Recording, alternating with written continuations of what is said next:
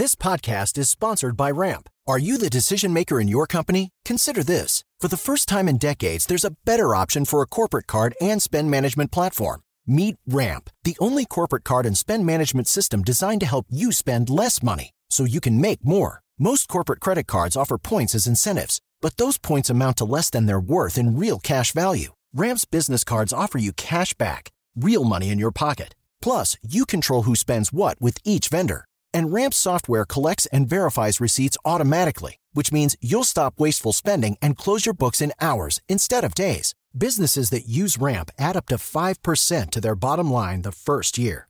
If you're a decision maker, adding Ramp could be one of the best decisions you've ever made.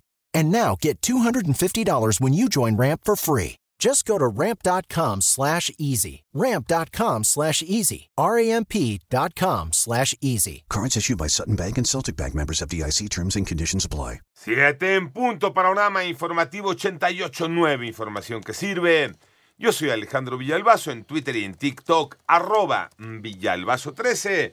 Es martes 21 de marzo, Iñaki Manero. El panorama nacional, al menos siete personas fallecidas, 15 heridas es el saldo preliminar tras una explosión registrada en un taller clandestino de pirotecnia, esto es en Totolapan, Morelos. Y dos hermanos de nacionalidad estadounidense, Hugo y Aranza Monfort Luna, de 9 y 16 años respectivamente, fueron reportados como desaparecidos desde el pasado 17 de marzo en el municipio de García, en Nuevo León. Por su probable participación en el delito de maltrato o crueldad animal, dos mujeres fueron detenidas en la alcaldía Miguel Hidalgo en Ciudad de México, en donde rescataron a varios perros maltratados. Y en otra información, el ejército mexicano y la marina tomaron las instalaciones de, de Sactún, antes llamada Cálica, al sur de Playa del Carmen, Quintana Roo, al parecer como parte del litigio que mantiene esta empresa filial de la empresa estadounidense Vulcan Materials con el gobierno federal. Y continúan las muestras de apoyo para la ministra Norma Piña. Ivonne Menchaca. La senadora de Morena, Olga Sánchez Cordero, condenó la violencia contra Norma Piña Hernández, presidente de la Suprema Corte de Justicia de la Nación. Esto después de que el sábado pasado un grupo de simpatizantes del presidente de la República quemaron una figura de cartón alusiva a la ministra Piña Hernández en el marco del 85 aniversario de la expropiación petrolera en el Zócalo. La expresidenta del Senado publicó en sus redes sociales: Conozco a la ministra presidenta Piña desde hace 25 años, pues fue mi secretaria de estudio y cuenta en la Suprema Corte. Independientemente de esto, las muestras de intolerancia hacia su persona y hacia la institución institución que representa son inadmisibles. La violencia nunca es la respuesta. 889 Noticias, y Menchaca Sarmiento.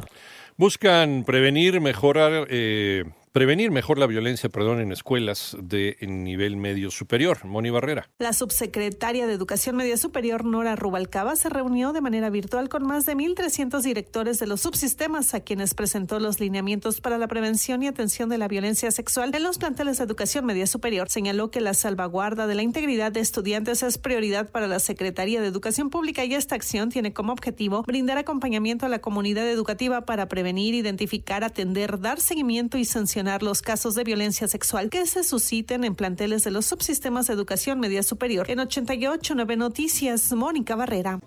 En el panorama internacional, el Consejo de Administración del Parlamento de Ecuador aprobó la solicitud de apertura de juicio político contra el presidente Guillermo Lazo por un presunto caso de corrupción.